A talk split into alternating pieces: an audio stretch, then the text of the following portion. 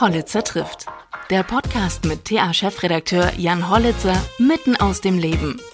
Präsentiert von jobsinthüringen.de, Ihrem Online-Portal für Jobangebote aus der Region.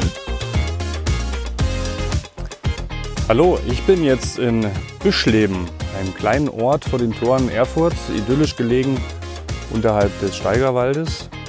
Und heute heißt es Hollitzer trifft Maria Groß. Maria Groß war 2013 Deutschlands jüngste Sterneköchin, schwor dann aber nach einiger Zeit der Sterneküche ab, hatte mit diesem ganzen Shishi, wie sie es immer nennt, nicht mehr viel zu tun. Und ich möchte ganz gerne von ihr wissen, warum, was das bedeutet für ihre jetzige Küche, denn sie betreibt hier ein sehr schönes Restaurant. Bachstelze heißt das. Und ich werde mit ihr natürlich auch über ihre Fernsehauftritte bei Grill den Hensler äh, sprechen oder bei äh, anderen Formaten, bei denen sie dabei war. Und mich interessiert, wie zum Beispiel Rainer Kallmund so ist. Vielleicht verrät sie uns ein bisschen was. So, ich gehe jetzt mal hier rein. Treppe hoch in den Biergarten unter alten Eichen und dann schauen wir mal. Na, schön, dass es klappt. Hi, ne? Ton läuft. Oh, sehr gut. Können wir gleich loslegen. Ja. Setzen Was macht ihr? Noch äh, Bestellung? Irgendwo? Ja, gerne. Kann ich dir was äh, anbieten? Einen Kaffee oder ein Wasser? Und Kaffee wäre super. Am 2. Oktober startet jetzt The Taste im Fernsehen, ne? Ja, genau. Und da bin ich nämlich nochmal im Frühstücksfernsehen und alles so Pressetermine. Und abends in Leipzig bei Riverboat. Aber abgedreht ist das dann alles Ja. Genau, und darf aber nicht verraten, wie es ausgegangen ist. schon. Kannst du ja gleich mal machen. Hallo. Ah, sehr gut, cool. Dankeschön, Larissa. So. Wirst du da oft gefragt? Wie? Wirst du oft gefragt, wer, wer gewinnt, wenn du es schon weißt? Nö, Komm, erzähl mir das mal im Vertrauen oder Es so. ist so, nö, aber so von wegen, wie, wie, wie ist gelaufen, weißt du? Und dann musst du dann immer so ein bisschen Pokerface. Ah, das kann ich gut. So bin ich am Fernsehen, gell? Warum machst du eigentlich so viele Formate? Ja, viele sind es ja gar nicht, weil es einfach attraktiv ist. Weißt du, es ist eigentlich für totalen Quatsch. Hast du eine gute Außenwerbung, dafür, dass du eigentlich nichts machen musst, außer dass du dich da irgendwo aufs Chaiselong setzt und ein bisschen Quatsch erzählst oder irgendwas Schönes isst in meinem Fall. Und kriegst trotzdem irgendwie eine mega Außenwerbung, hast einen guten Unkostenbeitrag, hast schöne Ferien. Also, es ist, ist äh, schnell verdientes Geld. Was hast du da gemacht bisher? Alles Grill den Hensler? Genau, also eigentlich, dass Leute mich wahrnehmen, ist Und durch die Melzer, Melzer ne? gekommen. Dem habe ich da viel zu verdanken. Also durch dieses Kitchen Impossible, das war eigentlich so, äh, ja, doof kann man das nicht sagen, aber so, dass Fernsehleute auf mich aufmerksam geworden sind, dass sie sagen, ach hier, die kann schnattern, die macht 80 Kinder rüber. Nee, die machst du dir ja wirklich nicht, ne? Da denke ich, äh, brauchst du ein Kissen oder Nee, das? das ist okay. Du machst es So. so oben dran, genau. Ja, Tim Melzer und du, ihr, gebt, ihr nehmt euch da, glaube ich, auch nicht so viel, ne? was, ähm, ich sage jetzt mal, das Mundwerk angeht. Ja, äh, genau. Mundwerk und dann unterscheiden wir uns in Herkunft und Talent. Kann jeder entscheiden, wer da besser wegkommt. Nee, äh, stimmt schon. Aber ich würde trotzdem sagen, ich bin viel bodenständiger, weil ich ja auch viel normaler lebe. Also so Tim lebt ja schon auf der Überholspur, arbeitet viel zu viel. Also man denkt immer, der macht den ganzen Tag Halligalli, aber der ist ja im Grunde auch Unternehmer. Muss äh, gucken, dass er seine Leute alle am Monatsende entlohnt, trägt auch soziale Verantwortung und kann deshalb im Grunde auch nicht so im Grunde schalten und walten, wie er will. Selbst wenn das von außen immer so aussieht. Aber ich möchte mit keinem tauschen, der so riesig ist. Warte mal kurz. Nee, Bam Bam. Aber siehst du? Oh, das geht jetzt von mir Der hoch, Hund. oder stört dich das jetzt? Nö, nö, oh, Okay. gehört doch dazu. Er ist nämlich die Kluge von uns beiden, nicht ich. Ja, also, Matthias, na, das ist der Hund jetzt, oder? Na. Na gut, jemand anders würde man, glaube ich, auch nicht so anbrüllen. Ne? warte mal, ich weiß gar nicht, warum. Kann ich mir das biegen? Ah, nee, warte mal. Nee. Machst du mir mal so gerade dran, wie du denkst. Wenn nicht, mach ich Ja. das Weiche. So, ich mach dir das mal jetzt. So hier. So, jetzt ist super. Ja, weil wenn ich suche, ich mal kurz mit. Dann mache ich mal kurz Stopp, Ja, genau. wenn der Hund gesucht wird. Warte. So, da sind wir wieder. Der Hund ist da. Ja. Der war nur im Garten. In dem großen Garten. Wir haben nämlich eine große Hacienda.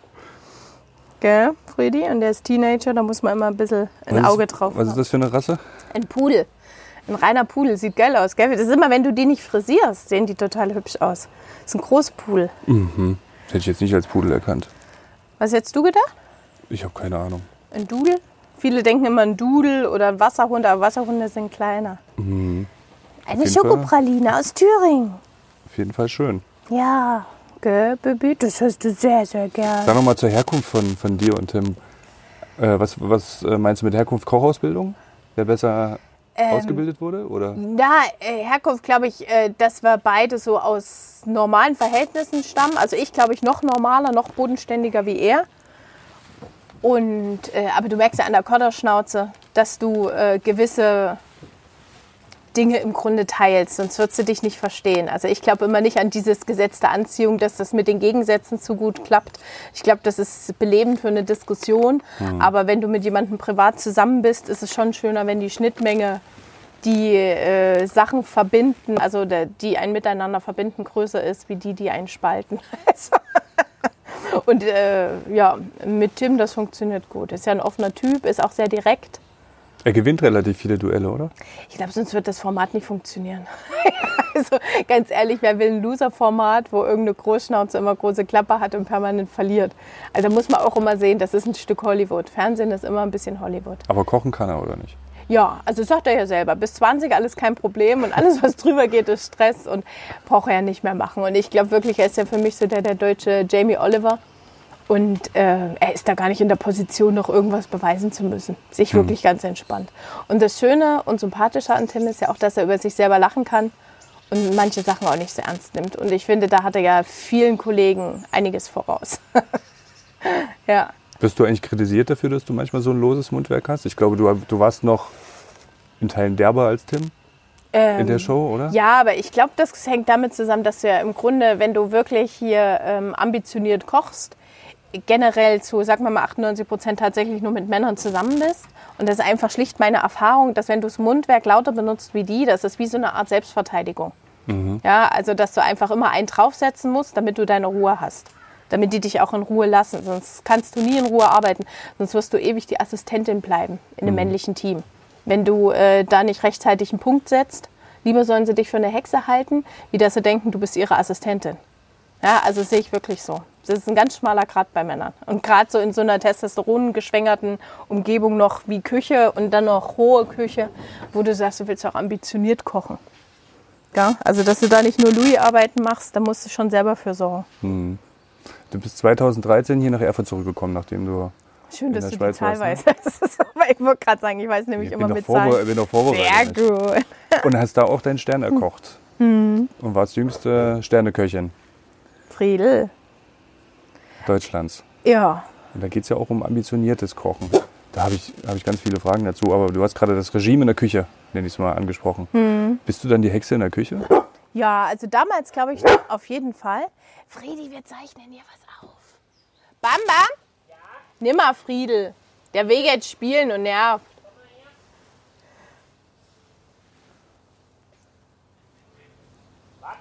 Also zu der Zeit war das so, dass du dir dadurch, oder dadurch de- so deine. Na, ich glaube, der Fokus ist ein anderer.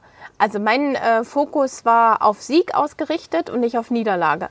Und allein dadurch, dass man so eine selektive Brille trägt, hat man natürlich einen ganz anderen Fokus, was Arbeitsbereitschaft, was Ausdauer, was Kontinuität, was auch ein Qualitätsbewusstsein angeht. Und ich glaube, da unterscheidet sich gehobene Küche überhaupt nicht von anderen Branchen, wo es auch äh, auf, äh, auf dem Punkt quasi äh, sein muss und du auf den Punkt Erfolge liefern musst.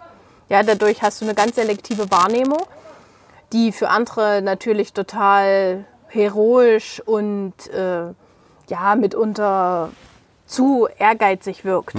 Aber das, das kommt dadurch, dass du natürlich ein Ziel fokussiert hast, wo du auch nicht von abgehen willst. Und da versuchst du natürlich alle mitzureißen. Und das Gute ist, Also du wolltest den Stern unbedingt. Nein, also das, das überhaupt nicht. Ich wollte immer gut kochen. Ich bin ja später in die Branche quasi gerutscht. Und da war mir aber klar, dass ich da nicht den ganzen Tag nur Klöpschen machen will, obwohl ich gerne selber Klöpschen esse, sondern dass ich da viele Dinge lernen will und ausprobieren will.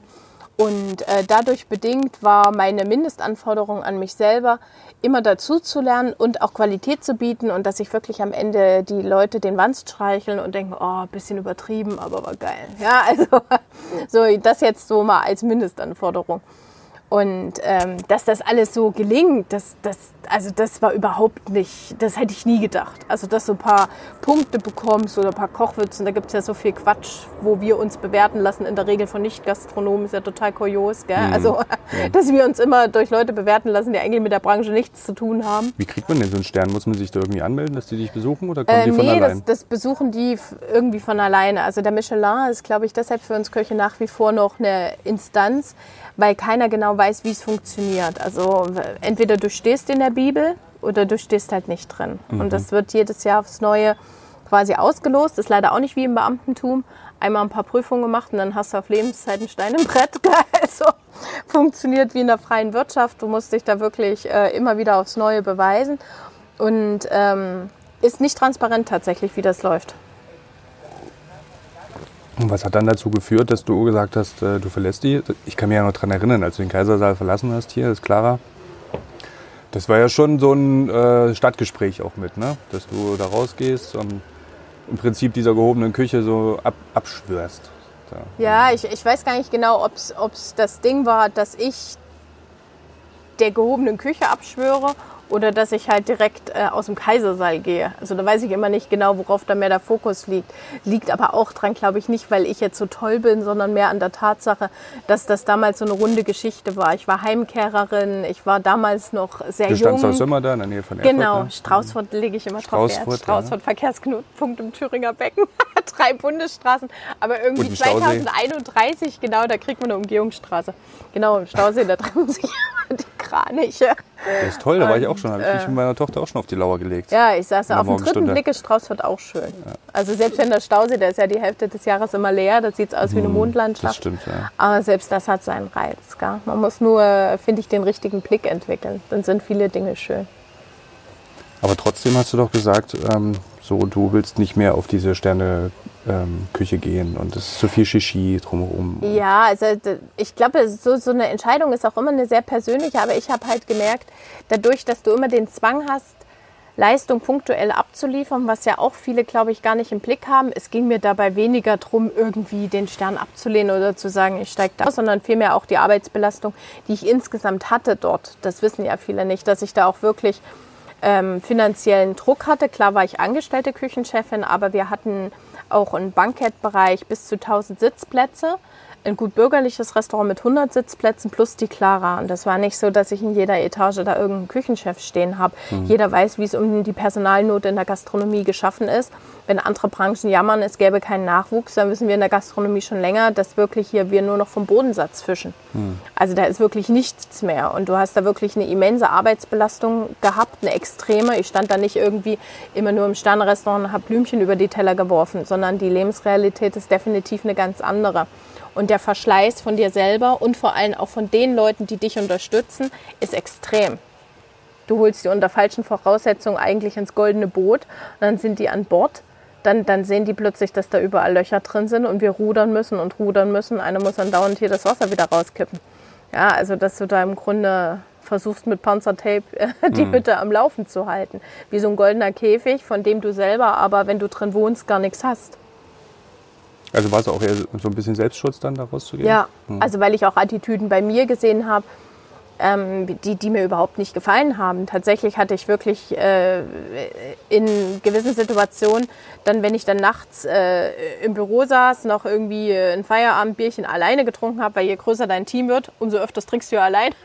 weil keiner mehr was mit dir zu tun haben will. Ist ja anders wie in einer kleinen Gastronomie, wo du vier, fünf Köche hast, wo alles sehr familiär ist, wie das du in so einem großen Laden arbeitest. Ja, da gibt's, äh, da, da, irgendwann wirst du als Chef nicht mehr zu Partys eingeladen. Das, das ist eine Dynamik, die muss man dann akzeptieren. Und aber da, weißt du, wenn du dann den Tag hast Revue passieren lassen, hast du manchmal schon Attitüden festgestellt, wo du denkst, um Gottes Willen, ich bin da angelangt, wo ich nie hinkommen wollte. Ich bin genau wie die Chefs, die ich am meisten verabscheut habe. Du siehst irgendwann durch den ähm, zeitlichen Druck und das Qualitätsbewusstsein, ähm, hast du irgendwann nur noch das Problem und siehst überhaupt gar nicht mehr den Menschen hinter dem Problem. Mhm. Also du hast einen wahnsinnig eingeschränkten Sichtbereich und kannst wirklich nicht mehr ethisch agieren. Dafür ist einfach kein Raum, weil es funktionieren muss. Und ähm, ja, da, da, muss jeder selber wissen, ob du weiter zu den Wahnsinnigen gehören willst oder ob man sagt, du, boah, so, so wichtig ist es mir dann doch nicht. Ich glaube tatsächlich, dass das damit zusammenhängt, dass wir Frauen da schon, ähm, ich weiß nicht, ob es tatsächlich an Hormonen liegt, aber eine größere innere Freiheit haben. Ich, mir ist halt auch Status quo nicht so wichtig wie anderen Kollegen. Und ich glaube, das hat mir viel Mut gegeben, einfach abzuschließen. Hm. Und ich will das auch überhaupt nicht missen. Und ich bin auch nicht so, oh, sondern das war eine Phase in meinem Leben, die ist jetzt Geschichte für mich und fertig. Also so einfach ist das. Jetzt machen wir was Neues. Und als was würdest du das bezeichnen, wie, wie du jetzt kochst? Gibt es dafür einen Ausdruck? Ähm ja, wir sagen immer so, wir versuchen im Grunde so die Thüringer Wirtshauskultur wiederzubeleben. Aber schon sollst du auch spüren und schmecken und sehen, dass ich viel rumgekommen bin. Also das ist jetzt nicht irgendwie ein Einheitsbrei äh, mit Soße, sondern ähm, du lässt Dinge mit einfließen, wo du sagst, äh, eine Kartoffel kann man in so viele Richtungen spielen, kulinarisch gesehen, oder unsere Vorspeisen, die setzen sich meistens wie so ein Picknick zusammen. Du hast ein Oberthema, jetzt im Herbst vielleicht ähm, so, so ähm, Kürbisgewächse und Nüsse und dann bastelst du daraus ganz viel. Da hast du eine Quiche, da hast du eine Suppe, dann ähm, hatten wir jetzt auch so eine Weißwurst aus dem Eichsfeld und da geht es eben darum, so spielerisch im Grunde Tradition zu bewahren. Auch wo du so gewisse Oma-Rezepte so neu interpretierst. Aber trotzdem, wenn du es auf der Zunge hast, soll es schmecken wie was, was du kennst und was du magst und was positive Gefühle abruft. Mhm. So ist im Grunde so ein bisschen die Idee. Mhm. So, so eine gehobene Wirtshauskultur, aber gehoben eher in Klammern, weil wir machen das wirklich ähm, alles auf Augenhöhe. Hier, du, du siehst ja den Laden, das ist alles ganz klein und familiär und Viele Sachen sind hier selber gebaut und es steckt echt viel von uns selber drin und du verwächst auch mit so einem Ort. Und wenn wir Gäste empfangen, sind die für den Zyklus, die sie bei uns in der Bachstelze weihen, tatsächlich Freunde. Klingt kitschig, klar zahlen die Freunde am Ende, aber tatsächlich ähm, duzen wir die Gäste, wir lassen die in unser Privatleben. Wir leben ja auch hier im Haus. Und wenn jemand meinen Garten beleidigt oder in meinem Bücherregal schmökert, dann, dann tut er das nicht in meinem Restaurant, sondern dann tut er das in unserem Zuhause. Mhm. Ja, das ist ein schönes Konzept. Ähm, wie unterscheidet sich das denn geschmacklich von der Sterneküche? Also hättest du eine Chance, mit deinem Essen hier, mit deinem Restaurant einen Stern zu kriegen? Oder ist das äh, ausgeschlossen? Ich glaube, das ist ausgeschlossen, weil äh, wir zu. Weil die ähm, Verpackung ähm, dann nicht stimmt? Genau, oder? weil wir auf viele Attitüden keinen Wert legen. Also angefangen jetzt bei Tafelwäsche, aufgehört, dass wir auch sehr selbstbewusst dran gehen. Also wir haben auch wie soll ich sagen, ein Mindestmaß dessen, wie wir uns behandeln lassen vom Gast. Ja, also wenn ich wirklich merke, du hast jemand sehr unausgeglichenen, der wirklich auch äh, dein Personal erniedrigen will, muss ich auch echt sagen, das tun wir uns nicht mehr an. Das passiert sehr, sehr selten, zumal wir kein Ausflugsgeschäft mehr machen. Da hattest du das öfters, dass du wirklich so Herrenmenschen zu Gast hast, die sich wirklich benehmen, wie man sich das gar nicht vorstellen kann als. Da hast du dir, glaube ich, auch schon mal ein bisschen Kritik eingeheimst. Ne? Mit, mit, auf Facebook, als du dann gesagt hast, heute war wieder so ein Gast da. Ja. Aber ich muss wirklich sagen, ich glaube, einer der entscheidenden Gründe, warum wir in der Gastronomie keine Leute mehr finden, das ist nicht unbedingt diese soziale Schere, zu viel Arbeit für zu wenig Freizeit, zu wenig Geld, dieser ganze Kram. Das ist ein Oberflächenthema, was definitiv behandelt werden muss. Aber das Thema, wie Menschen Menschen behandeln, ist mhm. das viel größere Thema. Und ich glaube, da können auch viele Leute, die in anderen Branchen äh, tätig sind, egal ob das jetzt ein Krankenpfleger ist, ein Putzdienst, der ins Büro äh, kommt und äh, vorgeführt wird, ähm, alle können davon ein Lied singen, die viel mit Menschen zu tun haben. Und ich glaube aber, wir in der Gastronomie, wir werden ja immer sehr als Dienstleister gesehen. Und das ist auch gar nicht schlimm, obwohl wir eigentlich Gewerbetreibende sind. Wir sind ja auch bei der IHK und nicht woanders gemeldet. Und ähm, die Leute äh, sehen oft nicht, dass man sich eben auch königlich benehmen muss. Dass man königlich behandelt wird. Ich habe mir das äh, fast genauso aufgeschrieben, die Frage. Also der Kunde ist König, aber es gibt irgendwo eine Grenze. Ne? Also wo genau, die, wo, wo also es geht liegt. um Anstand. Und ich glaube, mhm. das, was ein Riesenthema tatsächlich ist, das beobachte ich auch. Bin jetzt seit über zehn Jahren wieder hier in Thüringen. Das ist, ähm, glaube ich, kein Thüringer Problem, sondern wirklich ein deutsches Phänomen, weil wir sehr viel unterwegs sind. Die mangelnde Demut vor der Arbeit, die jemand anderes macht. Und das ist egal, ob wir hier über die Putzfrau sprechen oder über jemand, äh, der auf dem Amt äh, sitzt oder irgendwie ein Gärtner, der dir den Garten zurechtstutzt. Man bildet, also der Deutsche bildet sich immer ein, er kann in der Theorie den Job besser wie der, den er jetzt gerade dafür bezahlt hat, dass er den Job macht. Ja, also das ist eine Katastrophe. Die mangelnde Demut und der mangelnde Respekt gegenüber dem Mitmenschen, der ist so äh, gering geworden, da ist so eine schmale Distanz, so von wegen, ich erkläre dir jetzt mal was. Also das finde ich ist eine Oberkatastrophe und ich weiß auch nicht, wie man die Entwicklung aufhalten kann. Wir versuchen sie halt in der Bachstelze dahingehend aufzuhalten, dass wenn wir wirklich merken, du hast jemand richtig überheblichen, richtig unausgeglichenes Ekelpaket, so einen richtigen Energiezieher da, ähm, dass, dass wir echt sagen, du hör zu, du bist nicht glücklich, wir sind nicht glücklich, wir sind auch nicht deine Leibeigenen müsst echt woanders hingehen. Und das Gute ist Kommt ja, das oft vor, oder? Super, super selten. Und seitdem hm. wir uns aufs Restaurant... Aber ihr habt es schon gemacht? Ja. So, genau in der Art? Ja.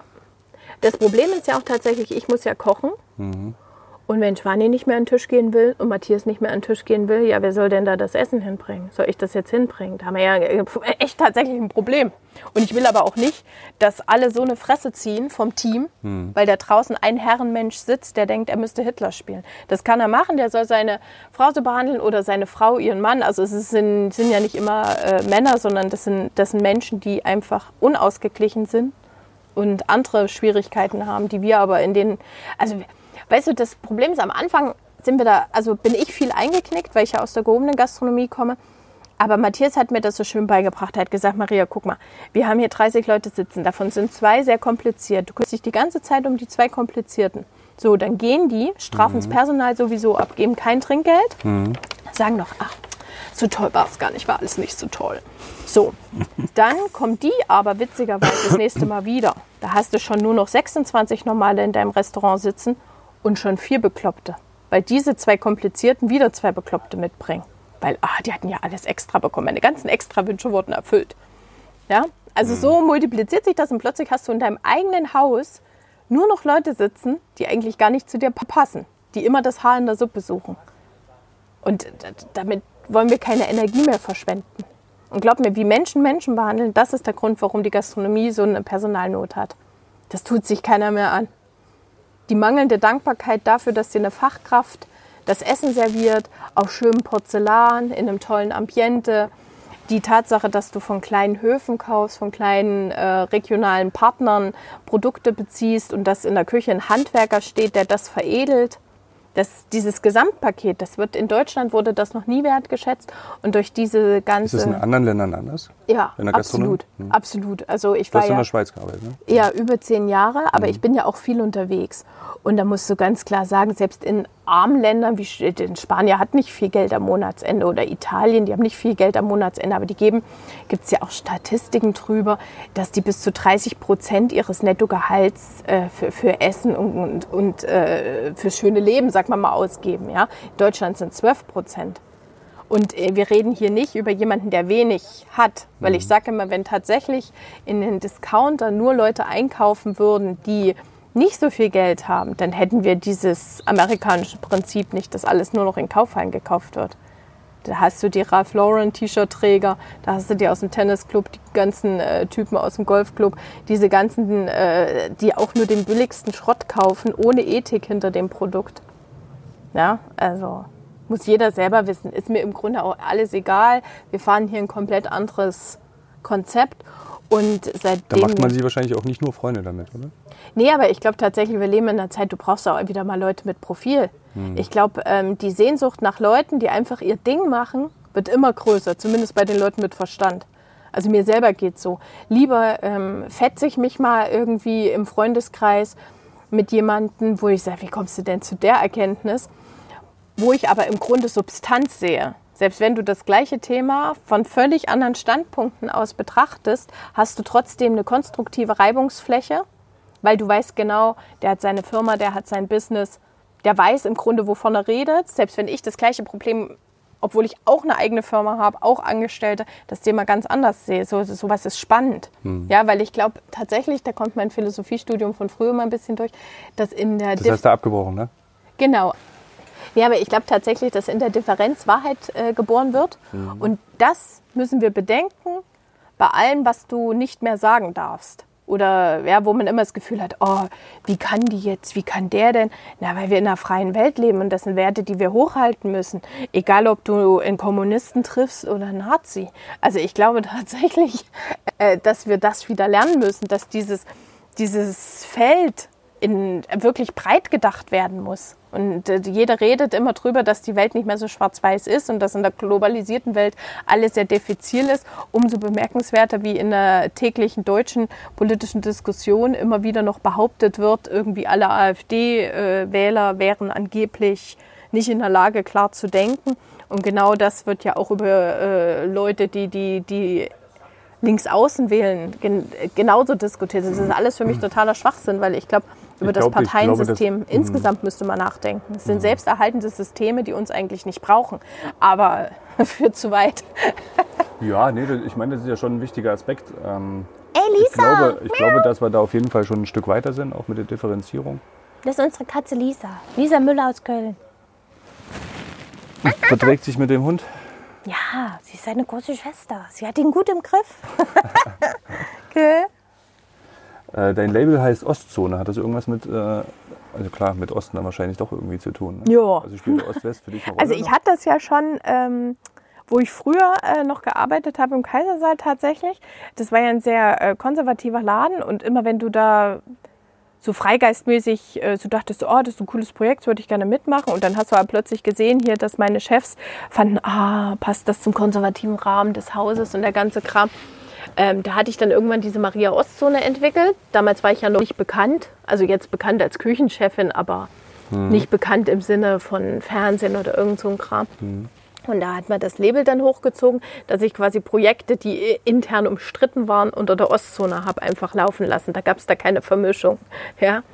Und äh, definitiv ist die Ostzone auch ein klares Bekenntnis zur Heimat und äh, spiegelt natürlich auch mit einem Augenzwinkern meine Herkunft wieder. Und wenn man es total auf die Spitze treiben will, kann man ja sagen, subversiv ist es ja ein Begriff, den haben die Kommunisten immer abgelehnt, sondern die Amerikaner haben uns den gegeben. Zone. Mhm. Ja, also, und das hat ja auch noch eine politische Sprengkraft, dass mhm. man sagt, wofür man im Grunde auch steht. Weil ich glaube tatsächlich, ähm, dieses Ringen um Identität in der Heimat ist, ist ein riesenschwieriges Thema, was auch, glaube ich, von, von vielerlei Dingen herrührt. Aber meine Idee, spielerisch ranzugehen, ist tatsächlich so ein Klischee zu bedienen. Weil früher war ich immer nur die kochende Frau und dann bin ich wieder nach Hause gekommen. Das hast du ja so im fernen Bekanntenkreis mal mitbekommen. Ach, du kommst von da. Also dann, dann ja, so, also hat das immer noch so ein Geschmäckle.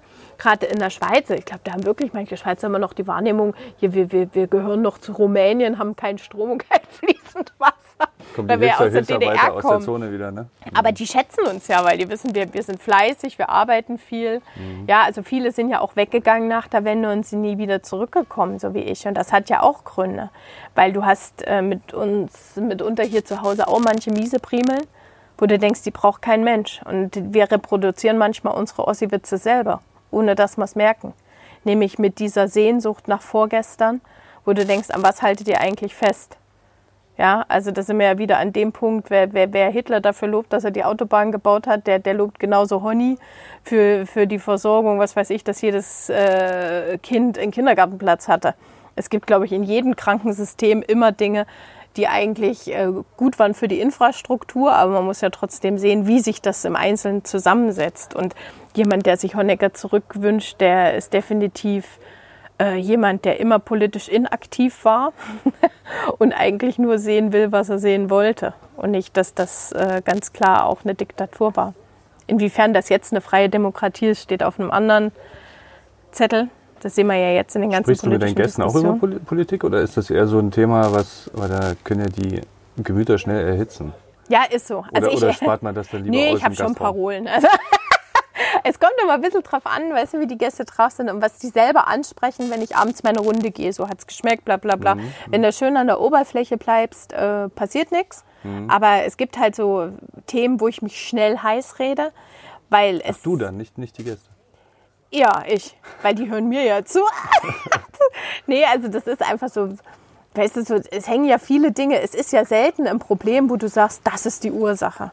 So, so ist es ja leider nicht mehr. Weißt du, wenn wir noch hinter den Bergen bei den sieben Zwergen leben würden, wäre das vielleicht äh, möglich zu sagen, das war die böse Königin und das war der böse Zauberer. Aber so funktioniert es ja im wahren Leben nicht. Und du musst ja immer den Gesamtkontext sehen. Das ist egal, ob du jetzt das Klimapaket siehst, was jetzt verabschiedet wurde, wo du siehst, das sind so, so geheuchelte, toxische äh, Dinger, wo du denkst, Wahnsinn, das tragen nur wieder die Kleinen und der Mittelstand und ich bin keine Linke, aber wo du denkst, das ist so eine Oberflächengeschichte, um die Gemüter wieder zu beschwichtigen, das, das ist eine Katastrophe. Ja. Da hast du wohl recht. Aber ich dachte nur, dass man, es, dass man, es gibt ja so ein paar Tabuthemen oder gerade auch im Smalltalk, dann gibt es so ein paar Themen, die sollte man eventuell aussparen. Da gehört ja, ja Politik glaube, auch so dazu. Ne? Wir sind so individuell in der Bachstelze. Da, also weißt du, ich glaube, das ist auch das, die, die Leute, wir haben ja auch ein gutes äh, Stammpublikum. Auch Politik? Ähm, auch mitunter, aber mhm. ich glaube, Leute, die mehr im Licht der Öffentlichkeit stehen, die, die wissen zu schätzen, dass die hier halt einer von vielen sind, weil wir tatsächlich dann nicht plötzlich irgendwie das Separé aufmachen und äh, eine andere Schiene fahren wie normal, sondern da bist du Teil, also ein Mikroteilchen im großen Ganzen. Wir machen wirklich keine Unterschiede und das stößt halt manche ab, die ein kleines Ego haben, mhm. die mit dem großen Schein wedeln und denken hier, äh, jetzt macht mal funktioniert hier halt nicht. Wir haben keinen roten Teppich irgendwo versteckt, den wir ausrollern, nur weil Mister sowieso hier irgendwie kommt und wir müssen in Ohnmacht fallen. So ist halt nicht unser Konzept. Also wir freuen uns, wenn der Papst zu Besuch kommt, aber... Der wird äh, auch geduzt. Ja, aber das ist dann halt so, gell? Also... ja, weil so ist das Konzept. Selbst wenn du dann innerlich schon eine Hemmschwelle hast, gerade äh, bei öffentlichen äh, Personen, die du nicht privat kennst, wo du denkst, naja, aber ich meine, es ist unser Konzept. ja, ich meine, ist ja ehrlich dann am Ende auch. Ja. Ne? Und, äh, und witzigerweise, die Leute schätzen ja das dann. Mhm. Weil, Normal behandelt zu werden? Ja, oder? dass du wirklich gar keinen Aufhebens machst. Ich glaube, es ist immer so eine Typfrage.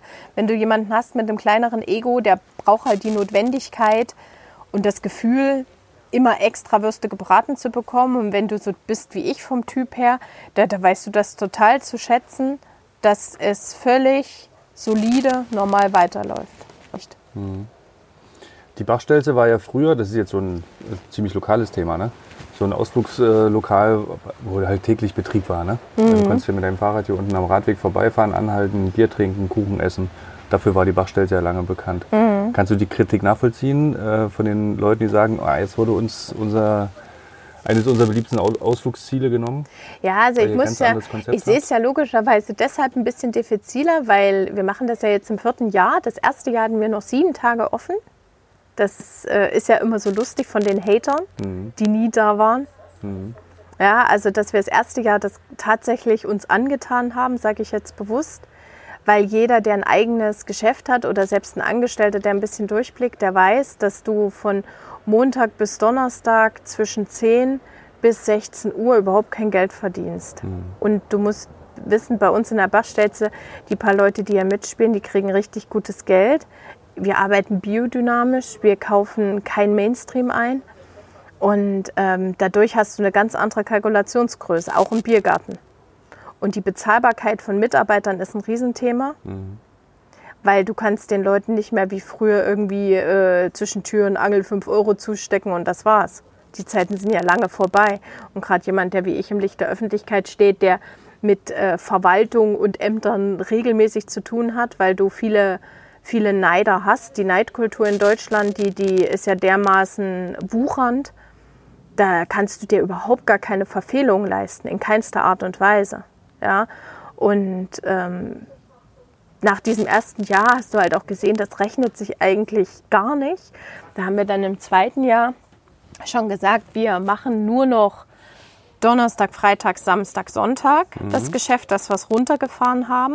Und letztes Jahr gab es ja quasi äh, die Entscheidung, dass wir gesagt haben, wir machen es komplett platt, das Ausflugsgeschäft, weil wir damit wirklich plus minus null fahren. Die Leute denken immer, du kannst damit auch mega Geld verdienen.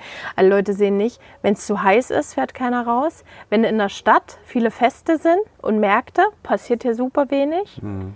Und bei durchwachsenem Wetter ist hier gleich gar kein Mensch. Und nur von einer Tasse Kaffee für 2,50 Euro kannst du deine Leute nicht bezahlen. Da äh, wirklich, ich sage immer so, die Omas, die kommen, teilen sich zu dritt ein Stück Kuchen. Jede trinkt eine Tasse Kaffee, dann sind die dreieinhalb Stunden da, gehen fünfmal Pipi. Ja, es ist schwierig im 21. Jahrhundert damit Geld zu verdienen, wenn man sagt, man will auch seine Angestellten nicht ausbeuten. Ganz schwierig. Wie schwierig ist es für euch, Angestellte zu finden?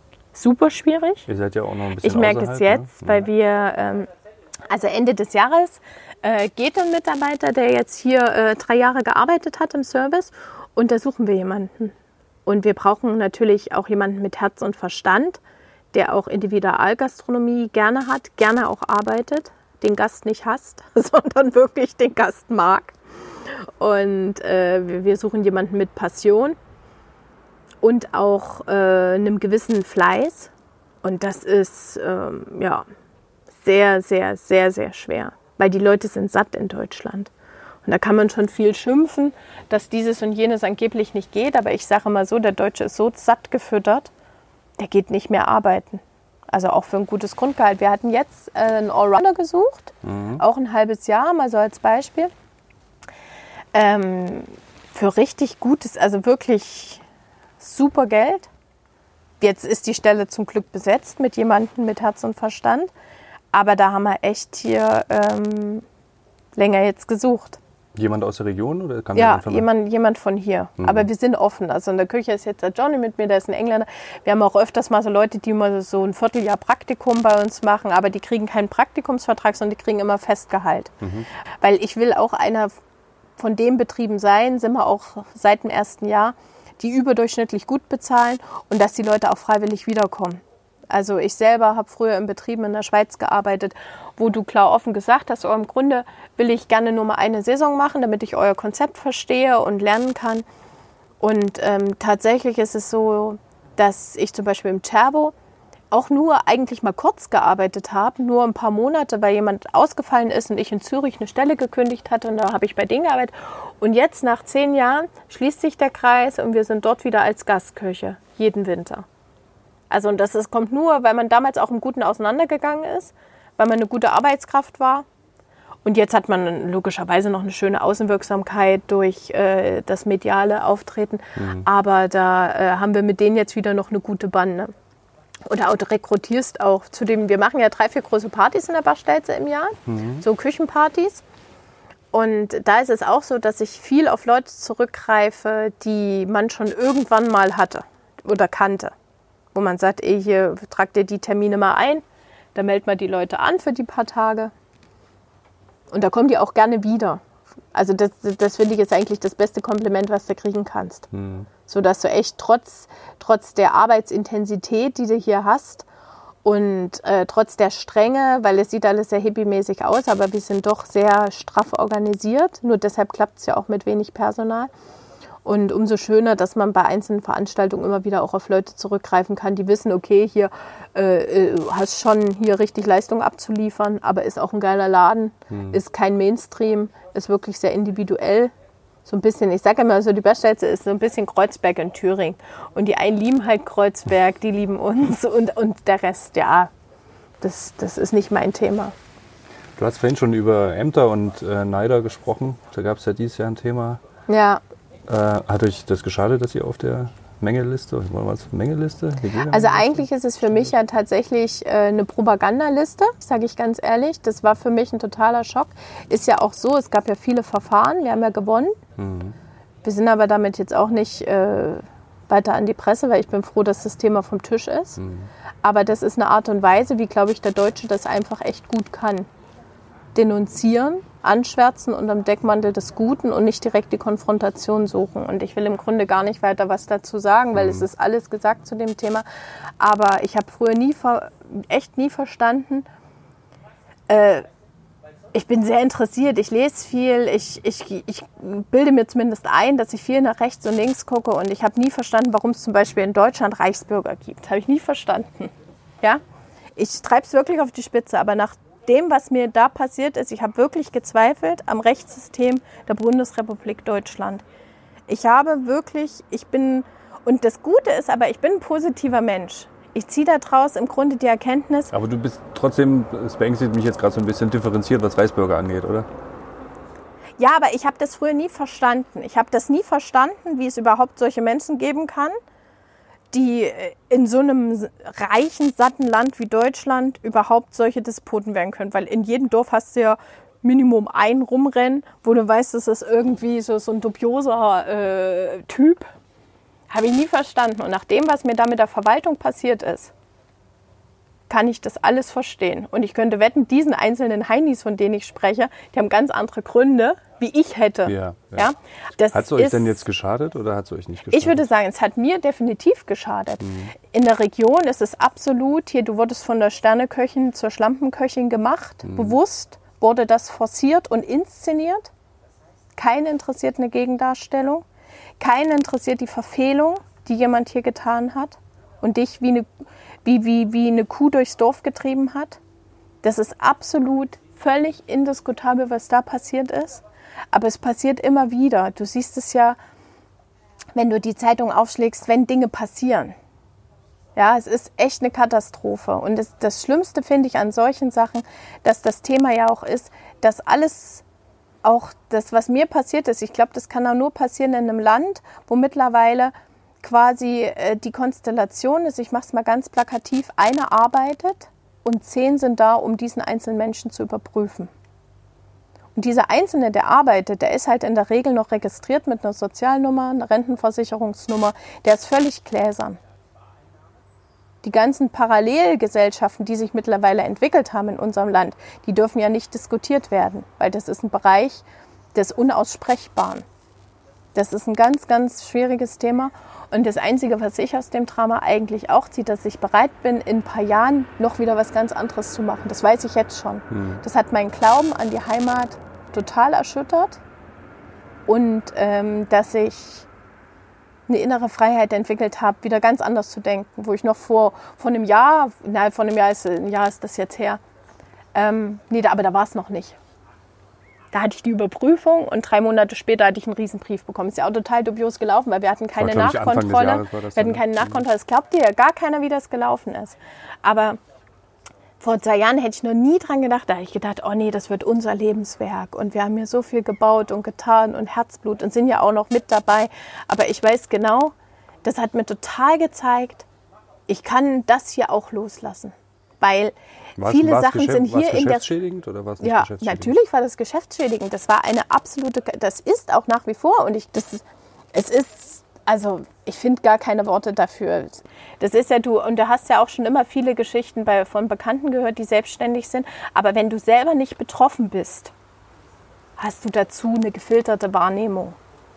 Wenn du aber plötzlich selber drinstehst in einer Sache, die dich dermaßen überrollt, die du gar nicht aufhalten kannst, weil das kommt wie eine Lawine, wo du denkst, ja, aber das kann doch, das kann doch jetzt alles gar nicht ernst sein, das, das lässt sich doch alles ganz einfach aufklären wir leben in einer Zeit, die wollen nur noch Hashtags, die wollen nur noch äh, flache Sätze, mhm. Substantiv, äh, Verb, Adjektiv äh, und maximal noch irgendwie äh, was Starkes dahinter gestellt, aber die, die wollen keine Kommasätze.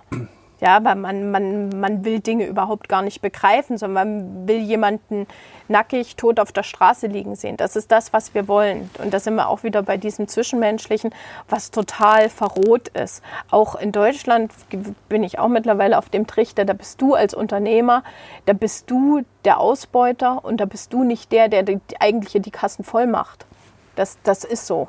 Ja, also der Mittelstand und auch die kleinen Leute, die keine Firma haben, die nur angestellt sind, die sind dermaßen überbelastet. Du kannst keinem Schweizer erklären, dass es hier tatsächlich Menschen gibt in Deutschland, die 40 Stunden arbeiten und am Monatsende trotzdem noch zusätzliche Gelder beim Staat beantragen müssen, damit die über die Runden kommen. Du kannst doch keinem Schweizer erklären, dass du hier von Hartz IV quasi eigentlich mindestens identisch gutes Leben führen kannst, wie dass du im Niedriglohnsektor arbeitest. Das kannst du keinem Schweizer erklären, weil er sagt, ja, aber der geht ja voll arbeiten, das kann ja nicht sein. Ich sage doch, in Deutschland ist das aber möglich, weil die Politik es möglich macht.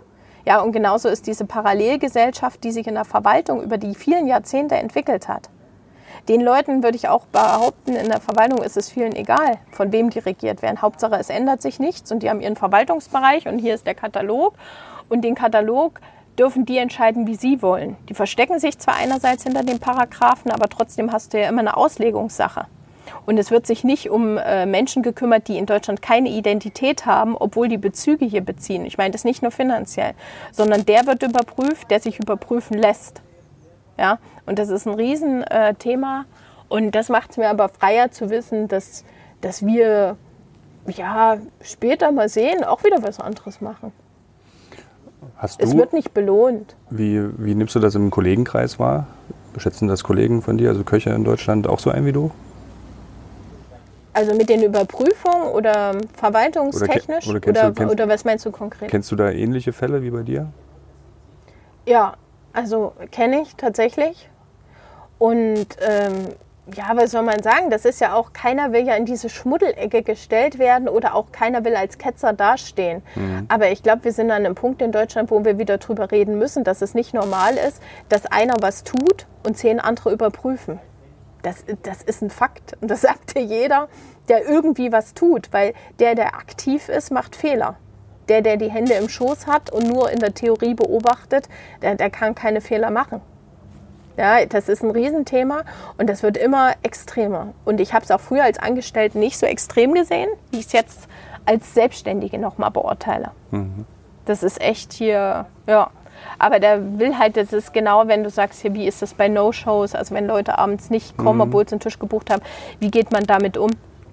Du siehst, äh, dass äh, von den renommierten Köchen nur ein kleiner Teil selbstbewusster wird. Und ganz viele aber immer noch die alte Schiene fahren und ach, stell mal nicht in Rechnung, ach. Ja, aber das, die, die so extrem devot sind, sind witzigerweise auch noch die, die angestellt sind. Ja, also die eine ganz andere Not spüren, weil die kriegen ja ihr Gehalt. Das, das ist, glaube ich, immer, wenn du Dinge verursachst und die Schmerzen davon selber gar nicht spürst. Das zieht sich ja wie so ein roter Faden durch die ganze politische Reihe. Wenn du mittlerweile Leute hast, die ab dem 18. Lebensjahr sich im Fachschaftsrat organisiert haben, dann irgendwie in eine Jungpartei eingestiegen sind, und wie ein bürokratischer Scheißhaufen. Ja, du musst als 18-Jähriger dich entscheiden, ob du irgendwann mal äh, in den Bundestag einziehen willst. Ich mache es mal ganz plakativ, weil ansonsten kannst du da gar nicht dich durchboxen, dass ich jetzt als 40-Jähriger sagen würde, so okay, ich steige jetzt in die Politik ein. Okay, ich könnte mich vielleicht in einer Neupartei engagieren, wo ich schnell einen Posten kriege, aber das ist ja nicht die Idee. Aber das, das, ist doch eigentlich schon krank, dass du Leute hast, die, die sind deutlich jünger wie ich, die tragen maßgeschneiderte Anzüge und sind plötzlich für die SPD zuständig. Wo du denkst, wie wenig authentisch ist das denn, dass in einer Arbeiterpartei jemand steht, der rein schon so plakativ eigentlich eher in die FDP gehören würde. Ja, da habe ich noch nicht seine Worte gehört. Klar kann man sagen, das sind ja Oberflächlichkeiten, das sind, das sind Dinge, die du mit den Augen siehst, das ist ja nichts Inhaltliches. Ja, aber witzigerweise decken sich ja dann trotzdem manchmal inhaltliche Standpunkte mit dem, was sie nach außen schon darstellen. Mhm. Und solche Leute wie Müntefering, äh, Helmut Schmidt ja, oder, oder solche Idealisten, ja, das, oder, oder auch wenn sie Leute dann sagen, ja, der Adenauer und diese, ja, aber das ist ja, weil wir damals auch noch eine Meinungsvielfalt zugelassen haben oder jemand wie Müntefering, der hatte nie Abitur gemacht, weil das war ja alles durch die Kriegswirren und wie auch immer, ja. Und die haben es trotzdem geschafft, sich hochzuarbeiten. Das sind ja Biografien, die sind ja jetzt zu dieser Zeit, in der ich lebe, überhaupt gar nicht mehr denkbar, dass jemand als Quereinsteiger ohne Schulabschluss sich durch Qualität beweisen kann. Du musst mittlerweile durch einen Haufen an Bürokratie und Zertifikaten und einen Wulst an, an ganz viel überbordenden, komischen Rahmenbedingungen dich vorbeischlängeln, ehe du überhaupt erstmal die Chance bekommst, vorzusprechen. Ich wollte, als mir das passiert war bei der Verwaltung, wollte ich gerne das der Stadtrat auch mal irgendwie was sagt, weil nach wie vor hat sich halt die Stadt Erfurt noch zu gar nichts irgendwie geäußert. Es gab ja äh, der Einzige, der sich mal bei mir gemeldet hat, und das war quasi privat auf dem Twitter-Account jemand, ja, wo der eigentlich mit der Sache gar nichts zu tun hat, wo ich denke, und, und äh, die AfD, die hat sich auch oft bei mir gemeldet, ob sie mich unterstützen können und eine Eingabe machen können. Und ich habe ja gedacht, nee, warum kann ich eigentlich nicht als Bürgerin, ich als Maria Groß, frag mal, wie es eigentlich sein kann, dass auch die Stadt quasi sich mit dir immer schmückt, wenn es um positive Dinge geht und wie jetzt wo ich quasi wie die Kuh durchs Dorf getrieben wäre, ungerechterweise, was ja auch nachgewiesen ist. Das ging um den Wasserhahn und um eine Etikettierung, oder? Ja, genau, aber mhm. in der Summe wurde das eben von dieser einzelnen Person alles mehr bewertet, mhm. wie es war. Warst du nicht auch Erfurt-Botschafterin? Ja, genau. Also das habe ich oder, auch. Oder bist du es noch? So, nee, äh, nee, nee. habe ich ja. abgegeben den Titel, weil ich brauche keinen, äh, der sich mit mir schmückt, wenn es läuft, sondern wenn ich einfach mal, ähm, ich glaube, wenn die Menschen überparteilich Zweckbündnisse gründen würden, dass man sagt, okay, ach, privat kann ich vielleicht mit der Person nichts anfangen, aber äh, fest steht, gegen die Verwaltung muss man sich wehren. Gehst, gehst du wählen? Oder gehst du nicht ähm, wählen? Ja, wie, wie Weil du bist ja schon ein politischer Mensch, also kommt, bin, ja, kommt ich, ja sehr viel raus. Ich hatte mal eine Phase, da bin ich nicht wählen gegangen. Mhm. Und ähm, jetzt bin ich mal wieder wählen gegangen, weil ich einfach ähm, glaube, jetzt ist wieder eine Zeit, man, man, man sollte wählen gehen, aber ich verstehe auch jeden, der nicht wählen geht, bin ich ganz ehrlich. Weil das System Weil ist toxisch. Fehlen, ja, ich glaube, das, das ist dieses, was ich schon mal versucht habe, so ein bisschen zu fokussieren, dass es ganz, ganz schwierig ist, ähm, überhaupt Leute von außen mitspielen zu lassen. Also, weil es kann ja nicht sein, dass ich als junger Mensch mich schon reinbauen muss in diese Kartelle, damit ich irgendwann Minister werden darf. Ja? Das, das, das, das ist doch eigentlich ein Ding der Unmöglichkeit. Und ich glaube nach wie vor, solche Sachen machen auch, ich schlage ganz große Bögen, auch ähm, die, die Bürokratenkartelle so wütend, dass jemand wie Trump aus der freien Wirtschaft, man kann über den Typ denken, was man möchte, ja. Aber ich finde, das ist für mich Amerika, das finde ich, ist wirklich hier äh, unterhaltsam zu sehen, so ein Stück Hollywood, wenn man darüber schaut, dass jemand der äh, vor 15 Jahren niemals gedacht hätte, dass er jemals äh, auf diesem Amt sitzen könnte, dieses Amt innehaben könnte, äh, sich bam so nach vorne katapultieren kann und dass dann natürlich die Clintons, die ein Clan sind, der im Grunde in, in den USA selber gar nicht mal so beliebt ist, wie man das vielleicht hier aus Europa sich so wahrnimmt, dass aber die, die Leute so angewidert sind, auch von diesen Politkartellen dort. Das ist so, so jemanden, der mit, mit einer dermaßen konservativen äh, ja, aber auch einer nationalbewussten Haltung plötzlich Präsident von Amerika ist, obwohl er eigentlich in diesen ganzen Kartell nie drin gesteckt hat, also ja, nicht in diesem System. Unterhaltsam ist es sicherlich, aber auch erschreckend, ne? also auf eine gewisse ja, Art und Weise. Ja, aber irgendwie aber auch schön. Ich finde, das impliziert für mich auch was Schönes, dass jemand, der eigentlich nicht äh, seit äh, seinem 18. Lebensjahr den Wunsch hatte, irgendwie hier äh, der, der, der, der Bundesminister für das und das zu werden, trotzdem die Möglichkeit hat, sich nach vorne zu schieben. Sei es jetzt durch Geld, durch andere Kräfte, die wirken.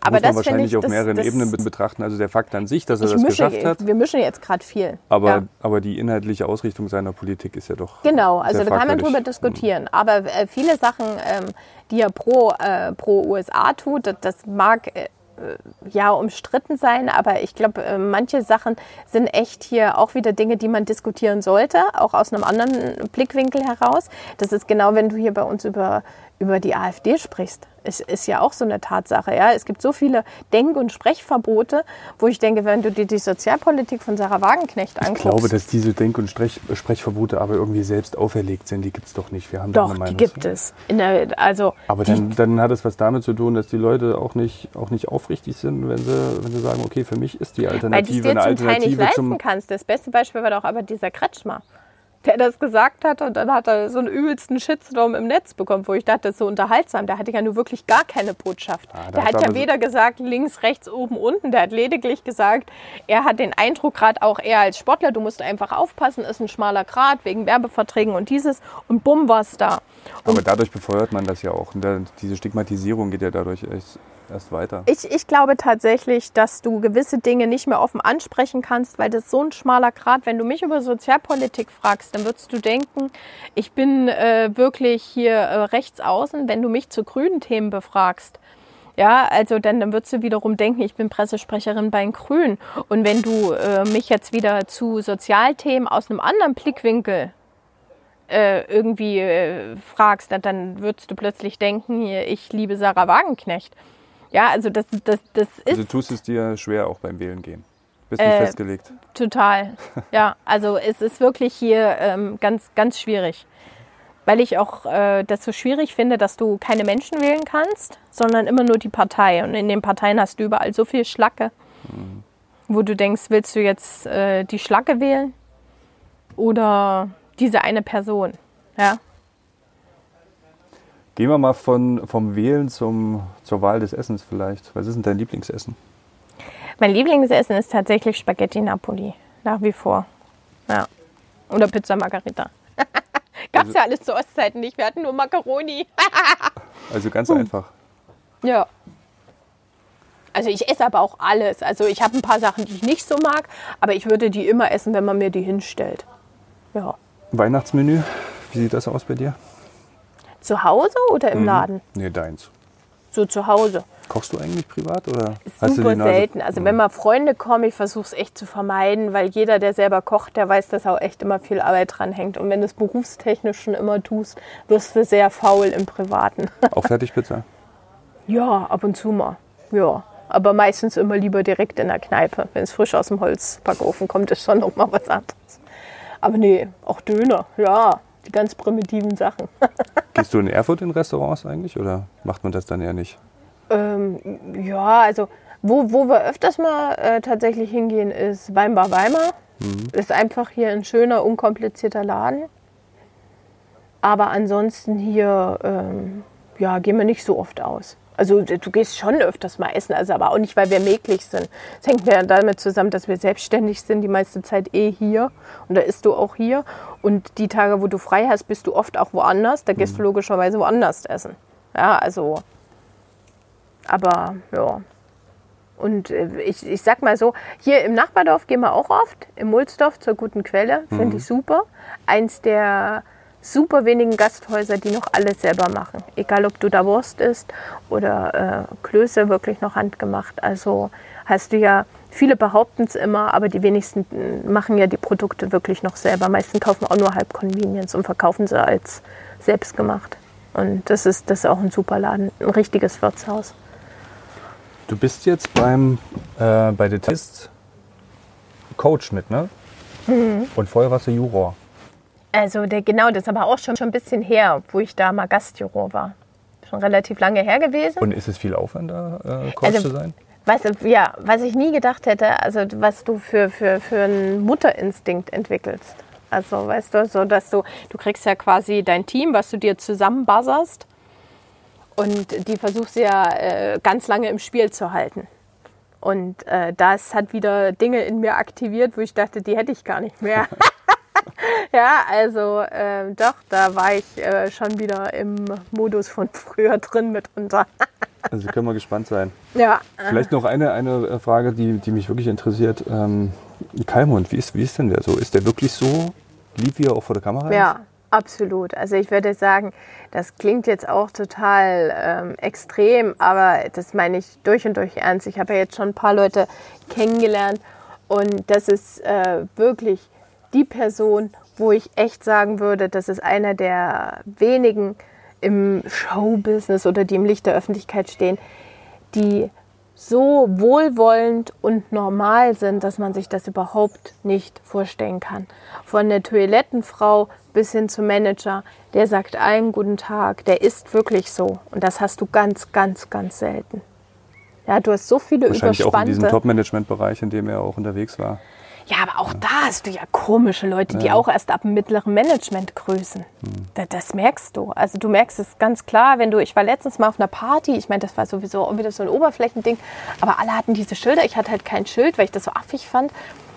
Und ähm, auf alle Fälle sind alle immer nur damit beschäftigt, dir dann auf dieses Schild zu schauen. Und es stand aber plötzlich irgendwie der, der höchste Chef und wir hatten geplaudert und plötzlich eine Traube Menschen. Also es war auch wieder wie im Arte-Film wo ich sage, ist das, ist das krank, ist das irre? Und plötzlich haben dann die Leute mit dir das Gespräch gesucht, also wo du denkst, das, also lächerlicher geht nicht mehr. Aber wir sind wirklich so dermaßen oberflächlich und verblendet. Und also ich weiß auch nicht genau. Und der ist nicht so. Das ist wirklich so. Das ist ein ganz feiner Mensch. Und ich glaube, er hat mal darüber gelacht, ich habe ihm das mal gesagt, er wäre der Mensch, der tatsächlich den Konflikt zwischen Israel und Palästina lösen könnte. Der hat ein Talent, das habe ich noch nie bei einem anderen Menschen jemals wahrgenommen. Der schafft es, völlig verfeindete Parteien an einen Tisch zu bringen. Der hat da was, was ich überhaupt nicht habe. Der hat da ein diplomatisches Geschick, aber sensibel zu sein mit beiden Parteien, auch wenn er weder die eine noch die andere richtig versteht. Das schafft er. Der hat da was. Von solchen Leuten bräuchten wir viel, viel mehr. Ja, also der, der, der hat eine wahnsinnige Energie und eine wahnsinnige, der redet nicht über Toleranz, der ist es, der hat aber trotzdem seinen Standpunkt. Gibt es jemanden, den du gar nicht leiden kannst? Ja, da gibt es also keine Person direkt. Es gibt eine Attitüde, die ich überhaupt nicht leiden kann. Ich kann wirklich das komplette Gegenteil von Herrn Kammund halt nicht leiden. Ja, also und davon hast du einige. Die sich, also ich, ich mag wirklich keine Leute, die sich zu wichtig nehmen. Das finde ich total anstrengend. Aber da gibt es in der Sterneküche, wenn man das manchmal so sieht, ähm, in, also auch bei ähm, na, dem Format Kitchen von, von. Melzer, ja. Da gibt es ja schon einige, die sich auch echt äh, sehr wichtig nehmen. sehr, sehr wichtig nehmen. Und ich glaube, da fangen echt die Probleme an. Wenn du einen Menschen triffst, der sich für zu wichtig nimmt, da, da gibt es immer Theater. Also da scheppert es immer. Also, ja, egal ob das ist, weil er einen Wutanfall hat oder weil du einfach als Normalsterblicher sagst, boah, das ist mir jetzt echt zu viel. Es gibt noch andere Menschen außer dein, äh, dir und deinen Bedürfnissen. Ja, also. Was steht heute noch an? Wann musst du ins Frühstücksfernsehen? Heute, nee, das, ist- das ist erst nächste Woche. Nächste Woche? Heute kann ich noch mal ganz gemütlich machen im Garten. Heute ist ja noch mal herrliches Wetter. Noch so ein paar Sachen, sammeln noch ein paar Tanzapfen für die Weihnachtsdeko. Ist zwar noch ein Aha. bisschen hin, aber jetzt erstmal Herbstdeko. Überall Kürbisse. Nee, Heute ist der ich nur ein paar 24. Also noch drei Monate. Zeit rennt. Mhm. Dann ist Weihnachten. Geht bald los, aber ich liebe Weihnachten. Also für mich könnte Weihnachten achteinhalb Wochen gehen. Das ist überhaupt kein Problem, weil dann verwandle ich die Bachstelze dann wieder hier in Winter Wonderland. Ich finde es immer so schade, dass bei uns so wenig schneit. Aber ich liebe Weihnachten. Ich liebe Glitzer und Basteln und die ganzen Düfte und die Kälte und auch das Nasse. Also ich finde es schön. Ja, Gut, dann, dann äh, verabschieden, verabschiede ich mich mit äh, der Vorfreude auf Weihnachten. Genau. Und danke, dass du dir Zeit genommen hast. ja schön, dass du da warst. Danke.